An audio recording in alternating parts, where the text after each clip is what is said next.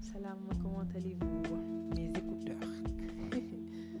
Bon, En fait, j'ai fait un post tout de suite où j'ai posé une question très très personnelle qui est euh, Es-tu sûr d'avoir, euh, de ne pas avoir une histoire d'amour inachevée avec un de tes ex?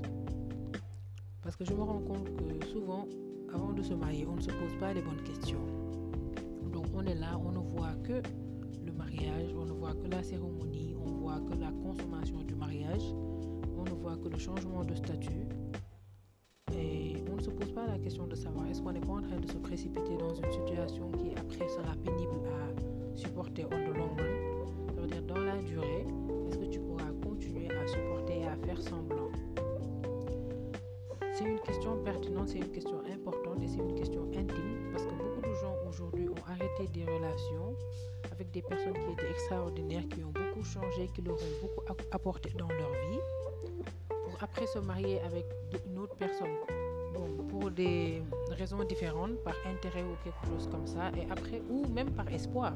Parce que souvent, on peut se marier avec une personne, pas par amour, mais guidé par la raison et l'espoir de se dire que celui-là peut représenter un meilleur homme ou un meilleur mari ou une meilleure femme que l'autre.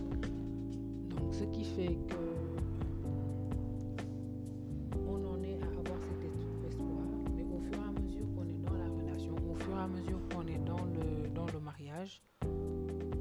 ce manque qu'on a et que seule cette personne, cet ex-là, pouvait combler. Parfois, ça peut être un vice, parfois, ça peut être un défaut qu'il pouvait supporter, parfois, ça pouvait être une qualité qu'il pouvait faire ressortir de chez vous, parfois, c'était la façon dont il était attentionné ou la façon dont elle s'occupait de vous, ou la façon dont elle se donnait aussi à toi. Et tout ça, ce sont des facteurs très très important parce qu'il faut aussi savoir ce dont on a besoin dans une relation, ce dont on a besoin vis-à-vis de ton partenaire, qu'est-ce qu'on attend de son partenaire, tout ce dont on a besoin pour aujourd'hui que l'amour qu'on ressent pour lui ou que cette relation ait un fondement solide et que l'amour qu'on ressent puisse fleurir. C'est ça au fait le souci. Bonjour.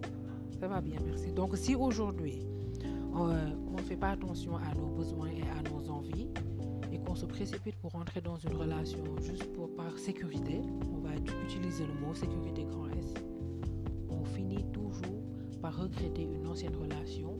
Et ça pousse beaucoup de couples aujourd'hui à divorcer très tôt ou sinon à, ça pousse à l'infidélité. Chez l'homme comme chez la femme parce que chez la femme ce sera une infidélité émotionnelle plus qu'une infidélité physique facile pour eux d'être infidèles physiquement chez la femme, nous, nous sommes plus infidèles émotionnellement parce que on pense beaucoup à l'homme, on est beaucoup plus tendre et affectueuse, on a des pensées tendres et affectueuses envers un autre homme. Et notre mari, il devient genre banal à, notre, à nos yeux ou notre partenaire. C'est donc très dangereux pour une relation parce qu'on est obligé de supporter.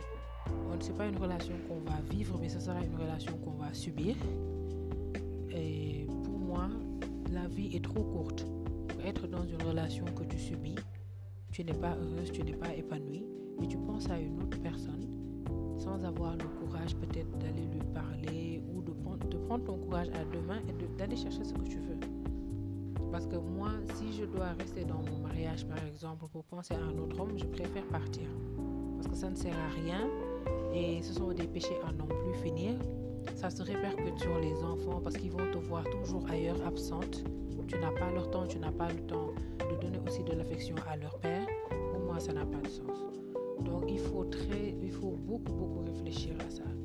Il faut aussi que ça soit une des questions importantes à inclure dans les discussions parce que je sais que les gens ne discutent pas sérieusement avant de se marier.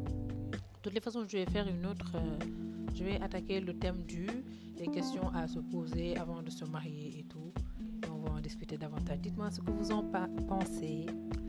Aimez, partagez, likez, likez, likez. Bisous, bonne journée. Ciao, ciao.